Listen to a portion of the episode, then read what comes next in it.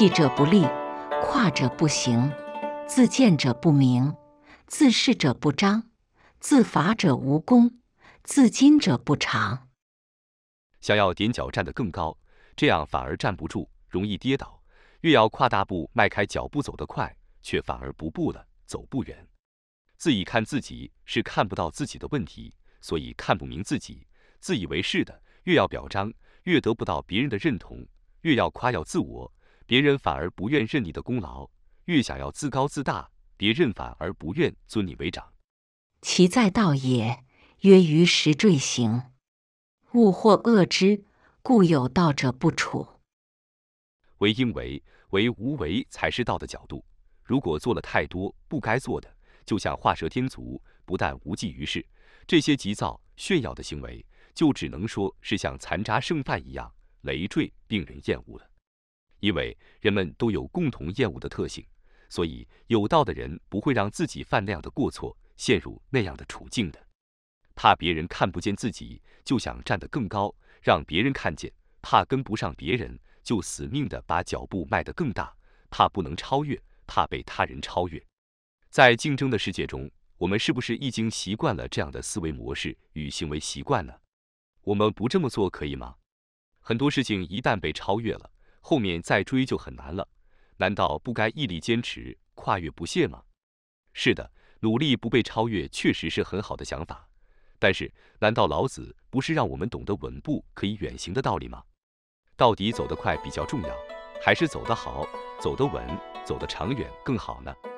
我们总以为自己非常了解自己，所以当朋友跟我们交恶，我们想到的都是对方的过错。我们总看到自己的理由，认为自己都是自然而然，别人都是因为不能理解我们，然后别人都太过分，而我们自己的无辜无奈，则没有人可以理解。我们越想要表达自己为什么会这样做，越想表达自己做这些事情的理由，我们就发现对方的情绪越激动。明明我们只是在讲自己的理由。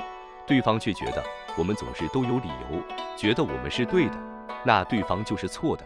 明明是为了解释，最后朋友也一样不能理解，我们徒留一肚子委屈吗？难道我们不该为自己辩解吗？是的，很多时候，如果我们自己不能帮自己辩解，确实也不会有人帮我们说清楚。但是回过头来说，老子不是也说“宠辱若惊，贵大患若身”？我们为人处事。做好一件事情的回报，重点是在于优势的积累、事情的成就，还是在于他人当下意识的看法呢？优势足够，事情做透，还有哪些是不能彰显明白呢？工作中更是无奈。我们看到市场上很多人很敢推销自己，给自己说的是一套又一套的。那些默默工作的人，如果不懂得在适当的时机表现一下自己，最后就真的变成了隐形人。反而是那些没有做多少事情，却是处处表达自己的功劳，生怕没有人知道，怎么反而这样的人却都活得很好呢？不都说自我营销很重要吗？难道甘于当个隐形人就是对的吗？老子既然说了“夫为不争，是为大争”，那可以表明，老子并非认为人生来没有目的，反而在表达生命都是有使命的。从自然大道中。任何事与物都是互相效力、各自贡献的，所以老子认为生命是应该活出使命的。所以，是不是老子认为，与其邀功，还不如主动谦让，反其道而行之？是不是反而可以树立不同的风范？那不是更能起到更好的效果呢？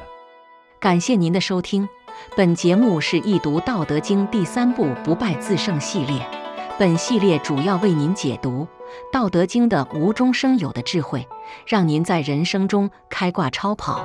关注主播，您还将听到易读《道德经》其他系列专辑，例如运用《道德经》逆袭人生、自然致富的智慧等等。期待您与我共同深入挖掘《道德经》的智慧与奥秘。